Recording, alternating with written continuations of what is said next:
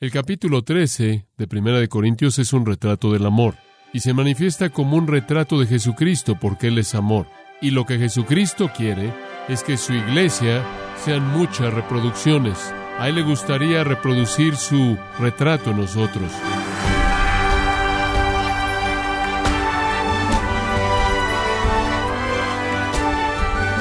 Le damos la bienvenida a su programa Gracias a vosotros con el pastor John MacArthur.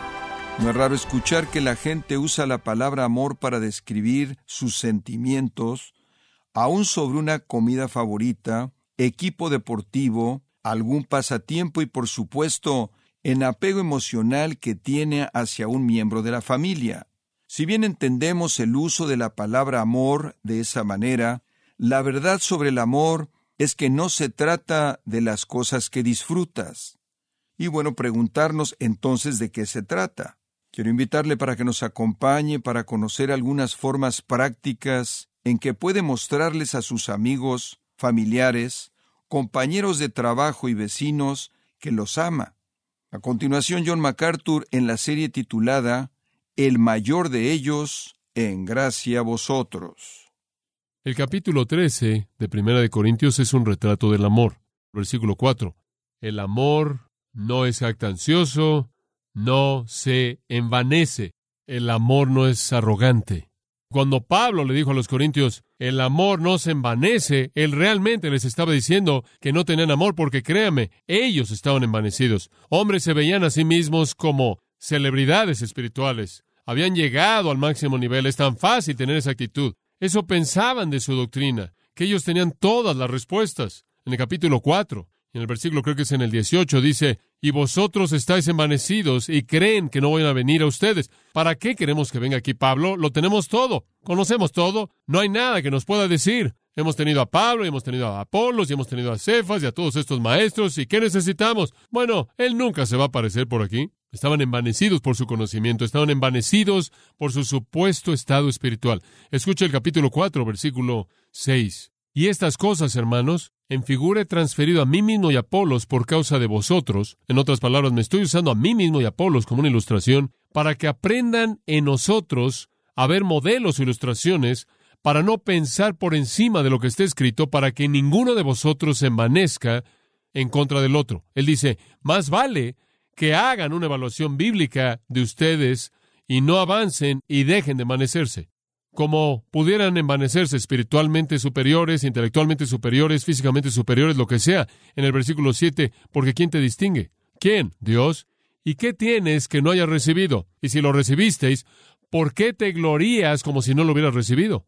Pero a pesar del hecho de que no tienen nada de qué jactarse, a pesar de que lo recibieron como regalo de Dios, a pesar del hecho de que es Dios quien los hace diferentes, todavía están pensando de manera más elevada de ustedes mismos de lo que deberían pensar. Y él se vuelve sarcástico en el versículo 8 y él dice, ahora están llenos, ahora son ricos, han reinado como reyes y nosotros, no son algo excepcional, son celebridades. Como pueden ver, él está usándolo en sarcasmo. Y después él dice, desearía a Dios que reinaran, desearía que fuera la verdad. Y después él dice, creo que Dios nos ha presentado como los apóstoles al final. Y él se vuelve muy sarcástico. Él dice, somos los últimos y ustedes son las celebridades. Versículo 10, somos los necios y ustedes son los sabios. Somos los débiles y ustedes son los fuertes. Y ustedes son los honorables y somos los menospreciados. Aquí estaban jactándose de su supuesto estado espiritual y del hecho y la realidad es que estaban en una carnalidad terrible, terrible. Observa el capítulo 5, versículo 1. De cierto se oye que hay entre vosotros, es conocimiento común entre ustedes, que hay pornella, de la cual obtenemos pornografía, la palabra para pecado sexual. Comúnmente hay pecado sexual entre ustedes y tal fornicación cual ni aún se nombra entre los gentiles, tanto que alguno tiene la mujer de su padre, incesto. ¿Y cuál es su actitud? Versículo 2. Y vosotros estáis, ¿qué? Envanecidos. Inclusive se enorgullecen por sus méritos sexuales los corintios machos. Observe el capítulo 8, versículo 1. En cuanto a lo sacrificado a los ídolos, sabemos que todos tenemos conocimiento, todos entendemos la realidad de la carne ofrecida a los ídolos. El conocimiento envanece, pero el amor edifica. Estaban envanecidos por su conocimiento bíblico, estaban envanecidos por sus méritos sexuales, estaban envanecidos por su supuesto estatus espiritual, estaban envanecidos por ciertos maestros que siguieron. Eran egoístas y estaban envanecidos por los dones espirituales que tenían y los usaban para dominar y enseñarse de otras personas y tenían esta arrogancia interna que se manifestaba en la boca que era aire caliente y usted tenía a una congregación entera de ellos. El amor nos envanece. ¿Sabe por qué? Porque la arrogancia dice, quiero que todo mundo sepa todo de mí, y el amor dice, me gustaría conocer todo de ti. William Carey fue uno de los más grandes misioneros que jamás vivió.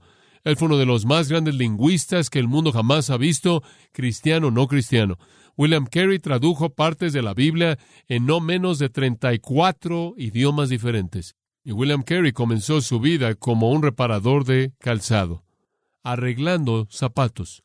Cuando llegó a la India como misionero, inmediatamente fue menospreciado por toda persona porque la India durante siglos había estado cerrado en un sistema muy, muy estricto de castas. Y él no tuvo respeto en absoluto. En una ocasión, en una fiesta, en una cena, un arrogante estaba ahí. Oigo que eso sucede con frecuencia en una fiesta en cena. Pero en esta fiesta de cena en particular, un arrogante estaba ahí y él tenía la idea de humillar a Kerry debido a la condición baja de Kerry. Y entonces, para que todos lo oyeran, él dijo, me imagino, señor Kerry, que usted trabajó en una ocasión como fabricante de calzado. Oh, no, señor, dijo William Kerry, no un fabricante de calzado, únicamente un reparador de calzado.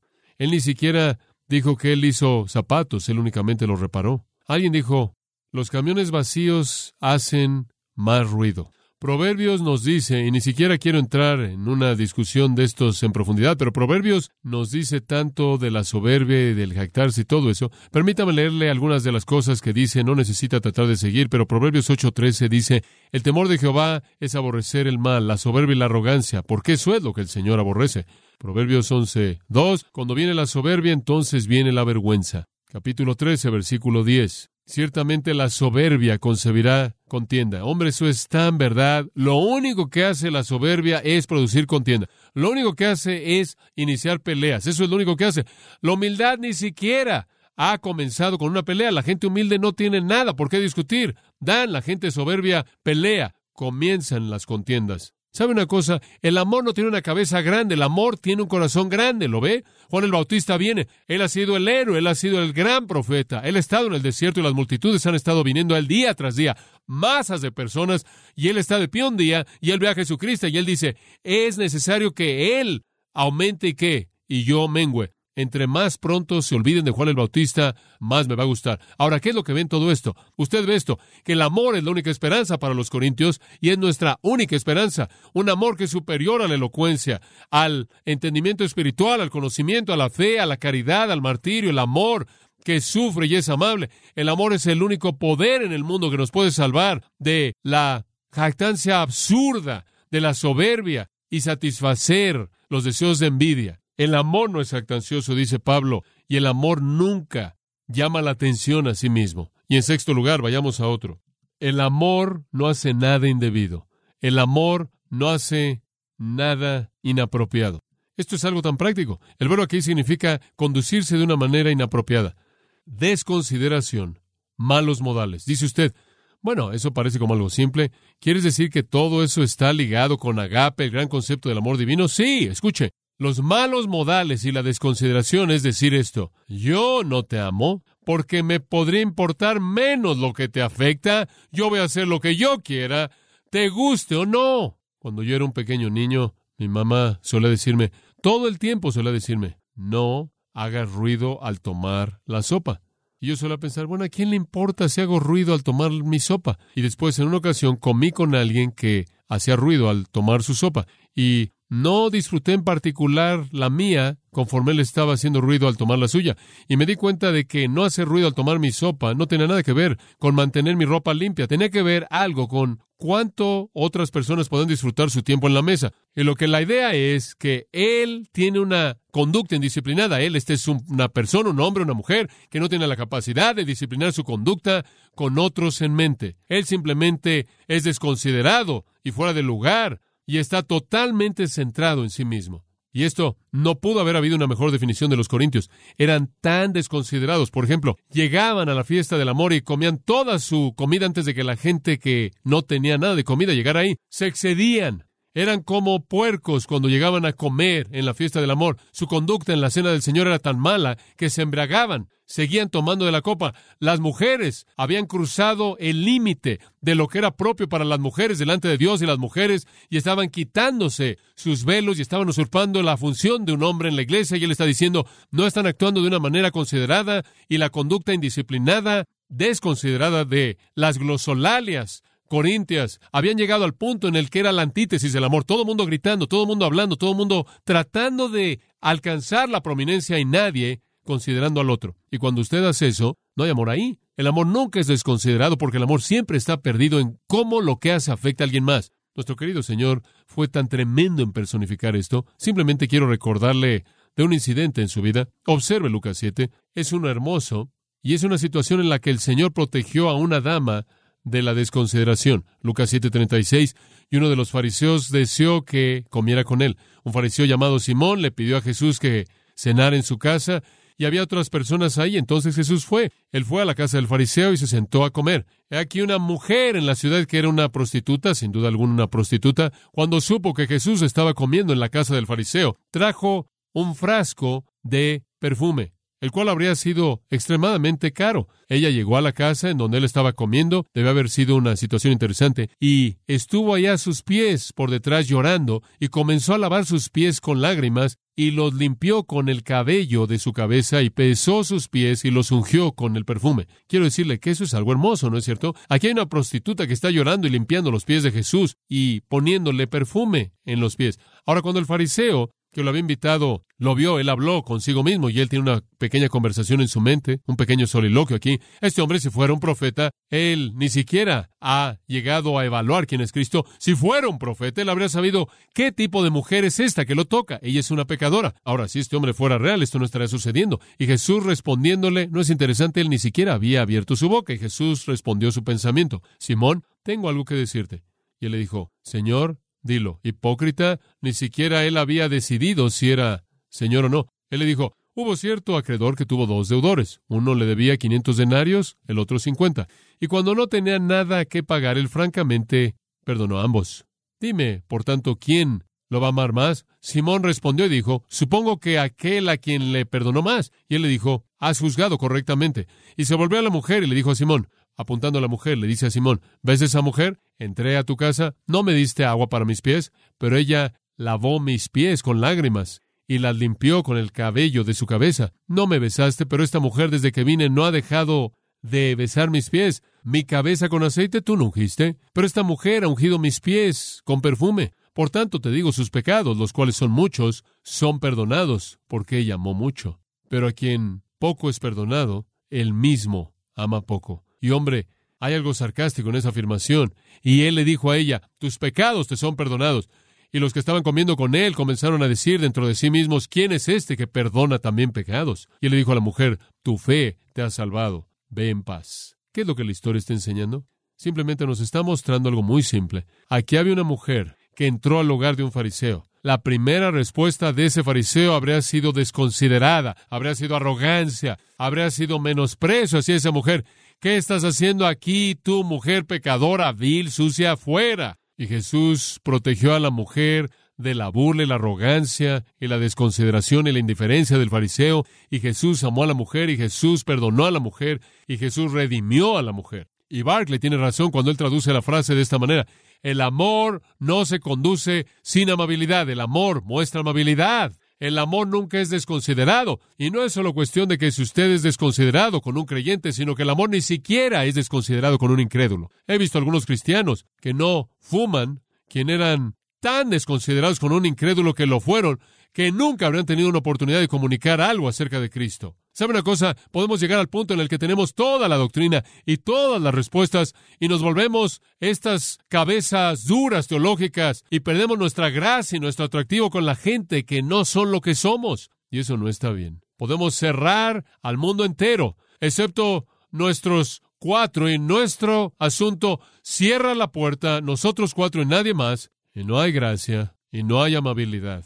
Simplemente hay una desconsideración. ¿Sabe una cosa? Una de las cosas que creo que el cristianismo con frecuencia tiene que pagar el precio simplemente por mera desconsideración a la gente incrédula. Con mucha frecuencia somos muy desconsiderados hacia la gente. ¿Sabe una cosa? El amor no es desconsiderado. Y un buen lugar en el que usted puede estar es en el hogar, cuando usted comienza a practicar esto. Bueno, el amor puede salvarnos de la amargura, de la envidia y la ridiculez de la jactancia.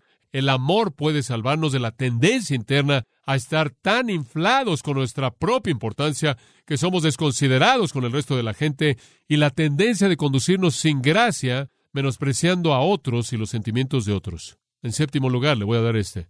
El amor no busca lo suyo. Esta probablemente es la clave de todo. El amor no busca lo suyo. Es lo opuesto de buscar lo propio. El amor no está interesado en sus propias cosas. El amor está interesado en las cosas de alguien más. Lenski, el gran comentarista, dijo esto. Él dijo, cura el egoísmo y habrás acabado de replantar el jardín del Edén. Tiene razón. Yo diría que en el retrato del amor, el amor no busca lo suyo, son los ojos. Son ojos abnegados. Las ventanas del alma muestran que el alma es abnegada, no es egoísta. Y los corintios eran egoístas. Oh, eran egoístas eran egoístas en sus dones espirituales. ¿Saben una cosa? De hecho, si usted ve el capítulo 14, versículo 4, y él les habla acerca de su uso del don de lenguas, él dice, el que habla en una lengua se edifica a sí mismo. Y en el versículo 2, él dice, busquen que puedan edificar a la iglesia, no a ustedes mismos, inclusive en el área de dones espirituales. Algo que era bueno lo habían torcido y lo habían hecho algo egoísta. En lugar de usar sus dones para otros, estaban usando sus dones para edificarse a sí mismos. Pero el amor está libre de eso.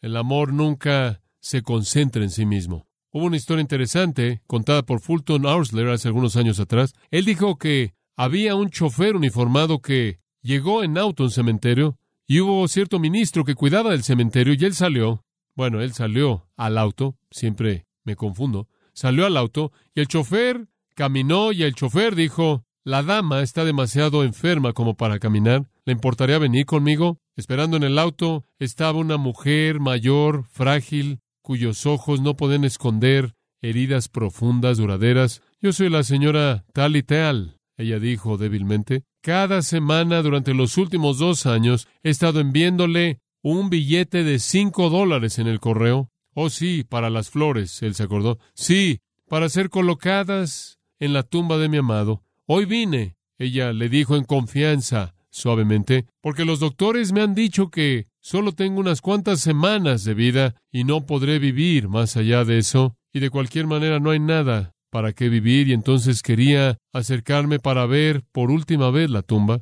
El hombre parpadeó al oírla, dice Arsler, y después con una sonrisa muy rara él habló. ¿Sabe una cosa, señora? Lamento mucho que usted siguió enviando el dinero para las flores. ¿Lo lamenta? Sí, porque las flores duran tan poco tiempo y nunca nadie las ve de cualquier manera. ¿Se da cuenta usted de lo que está diciendo? Ella preguntó. Oh, sí, me doy cuenta. Mire, yo pertenezco a una sociedad de visitas, dijo él. Hospitales estatales, asilos, gente en lugares como esos. Les encantan las flores y pueden verlas y olerlas, señora. Hay personas vivas en lugares como ese. La mujer se sentó en silencio durante un momento y después, sin decir una palabra, le hizo una señal al chofer para que se fuera. Algunos meses más tarde, le sorprendió al hombre recibir otra visita, doblemente sorprendido, porque en esta ocasión la mujer estaba manejando el auto. Yo le llevo las flores a la gente. Ella dijo con una sonrisa amigable, en los hospitales, tenía usted razón los hace estar felices y me hace estar feliz. Y los doctores no saben qué es lo que está pasando que está haciendo que esté bien, pero yo sí lo sé. Tengo a alguien más por quien vivir.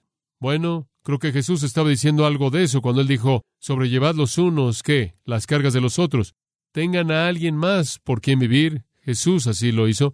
El Hijo del Hombre no vino para ser servido, sino para qué? Para servir y para dar su vida en rescate por muchos.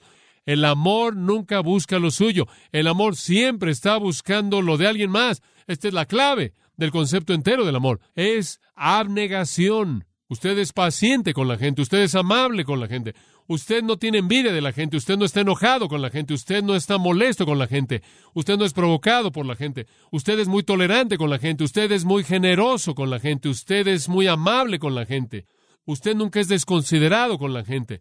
Todo eso significa que usted no es egoísta. Permítame darle la última para esta ocasión, número 8. Y eso es algo que acabo de mencionar. El amor no se irrita. De la palabra griega obtenemos nuestra palabra en inglés paroxismo lo cual significa un ataque violento, una explosión repentina. El amor nunca se molesta. ¿Alguna vez se molesta usted? El amor nunca se irrita. El amor nunca está listo para pelear. Ahora dice usted, pero espera un minuto. ¿Qué acerca de la indignación justa? Bueno, eso está bien. Si usted está limpiando el templo, adelante. Está bien. Digo, estoy seguro de que Martín Lutero estuvo un poco enojado cuando clavó sus tesis en la puerta de la iglesia en Wittenberg. Estoy a favor de esto. Y sabe una cosa, usted realmente no puede vivir la vida cristiana sin tener un poco de enojo. Digo, usted tiene que estar enojado con Satanás, usted tiene que estar enojado con la carne, y usted tiene que estar enojado con lo que contamina la verdad de Dios y el mundo de Dios, ¿no es cierto? Y eso está bien, y esa es indignación justa, y creo que todo hombre de Dios debe tener eso. El doctor Robinson me estaba diciendo que, y estoy de acuerdo con él, él nunca ha conocido a un ministro o un predicador en su vida quien sirvió de algo quien no era competitivo, quien no estaba siempre en una pelea. Yo dije, bueno, ¿qué quieres decir con eso? Antes de que estuviera de acuerdo con él. Él dijo esto, y hablamos de ello y estoy de acuerdo. Voy a usarme como ilustración. Yo soy muy competitivo, me gusta ganar, no me gusta perder, siempre he sido así. Pasé gran parte de mi vida perdiendo, pero nunca me gustó. Me gusta ganar, soy competitivo. Él dice, un predicador que no es competitivo no va a ser un buen predicador de la palabra de Dios semana tras semana tras semana. ¿Sabe una cosa? Usted sabe, un perro ciego va a tropezarse en un hueso de vez en cuando. Y de vez en cuando todo el mundo va a predicar uno o dos sermones buenos simplemente por una ley de promedios. Usted tiene que encontrar alguna verdad de vez en cuando. Pero para ser bueno semana tras semana, tras semana, tras semana, tras semana, usted tiene que ser alguien que pelea. Usted tiene que ser competitivo. Digo, usted tiene que pelear contra el reloj, usted tiene que pelear contra su propia ignorancia, tiene que pelear con las dificultades en el texto, tiene que pelear con la gente que quiere quitarle sus prioridades, tiene que pelear con su propia pereza, tiene que pelear con su propio pecado. Digo, es una guerra, escuche, el día de victoria es el domingo. ¿Quiere saber usted por qué me emociona? Se acaba la pelea y me tomó mucho tiempo preparar esto. Entonces no estoy menospreciando, no estoy menospreciando el hecho de que en la vida cristiana hay una necesidad de irritarse por algunas cosas y empujar un poco en términos de cumplir con la voluntad de Dios, pero de lo que él está hablando aquí es que el amor no se enoja con otras personas. El amor no se enoja con las personas, no se molesta. La próxima vez que usted se moleste en casa y usted se enoje, recuerde esto, la razón por la que esté enojado es porque usted no ama a la persona con la que usted esté enojado. Porque cuando usted se enojó, dijo lo que no debería haber dicho y los hirió. Y la razón por la que usted los hirió es porque usted quería herirlos. ¿Y sabe una cosa? Usted decidió, quiero hacer lo que yo quiero y quiero hacer las cosas como yo quiero y si no las haces como yo quiero, te voy a herir.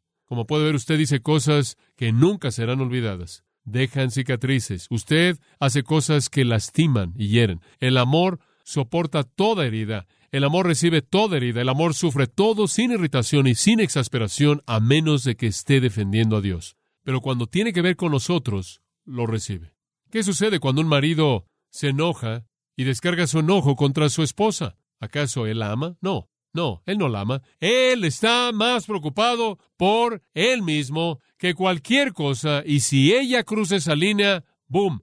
Eso es enojo. El enojo es lo opuesto del amor, porque el enojo dice, yo importo tanto que si haces algo que no me gusta, voy a hacer que lo sientas. No es fácil enfrentar esto, pero le voy a decir algo. A menos de que un cristiano aprenda a manejarlo, usted nunca realmente experimenta amor. Usted puede decirle a su marido que lo ama todo el tiempo, pero si lo único que hace es enojarse con él, va a ser difícil para él estar convencido de esto. Es muy difícil.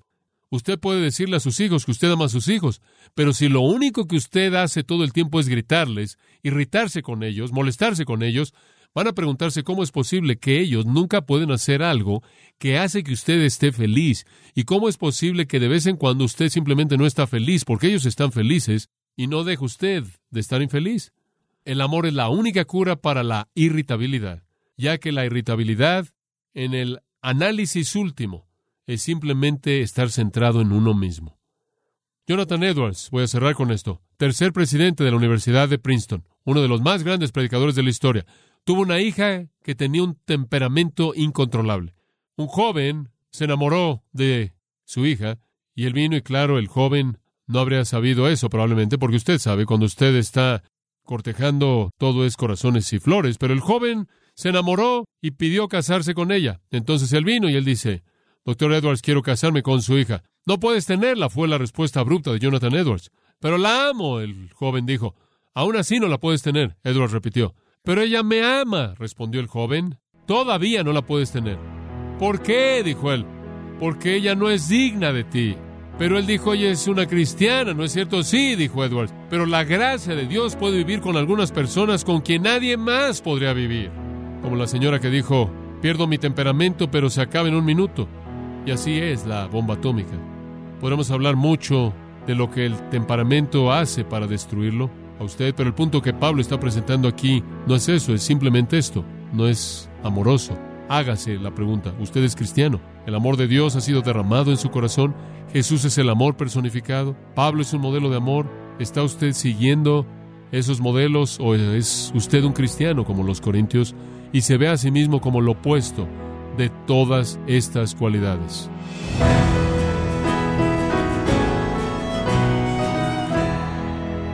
Hemos estado escuchando al pastor John MacArthur en la serie titulada El mayor de ellos, en gracia a vosotros. Estimado oyente, el pastor John MacArthur y los pastores y misioneros de Grace Community Church han escrito el libro La Evangelización, cómo compartir el Evangelio con fidelidad, es un buen recurso complementario para este estudio y puede obtener una copia en gracia.org o en su librería cristiana más cercana. Y recuerde, estimado oyente, que puede descargar en audio transcripción gratuitamente los sermones de esta serie, el mayor de ellos, así como todos aquellos que he escuchado en días, semanas o meses anteriores, en gracia.org.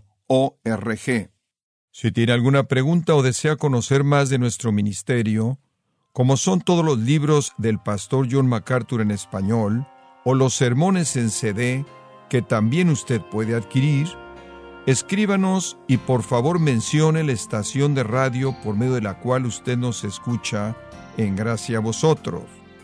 Es importante conocer no solo el país y ciudad de donde usted nos escucha, sino también la radio. Para quienes contactan nuestro ministerio por primera vez, pueden solicitar una copia del mensaje de promoción sin costo alguno, un mensaje por oyente únicamente. Si usted vive en los Estados Unidos o Puerto Rico, escríbanos a Gracia Vosotros, P.O. Box 4000, Panorama City, California, 91412 o puede escribirnos a través del siguiente correo electrónico radio arroba Bueno, en nombre de John MacArthur y el personal de este organismo, queremos darle las gracias por su tiempo y sintonía y queremos pedirle que no deje de orar por este ministerio, como también por la estación de radio por la cual usted nos escucha de lunes a viernes. Este es su amigo Miguel Contreras, invitándola a que sintonice nuestra próxima edición para que juntos continuemos desatando la verdad de Dios un versículo a la vez. No se lo pierda, aquí en Gracia Vosotros.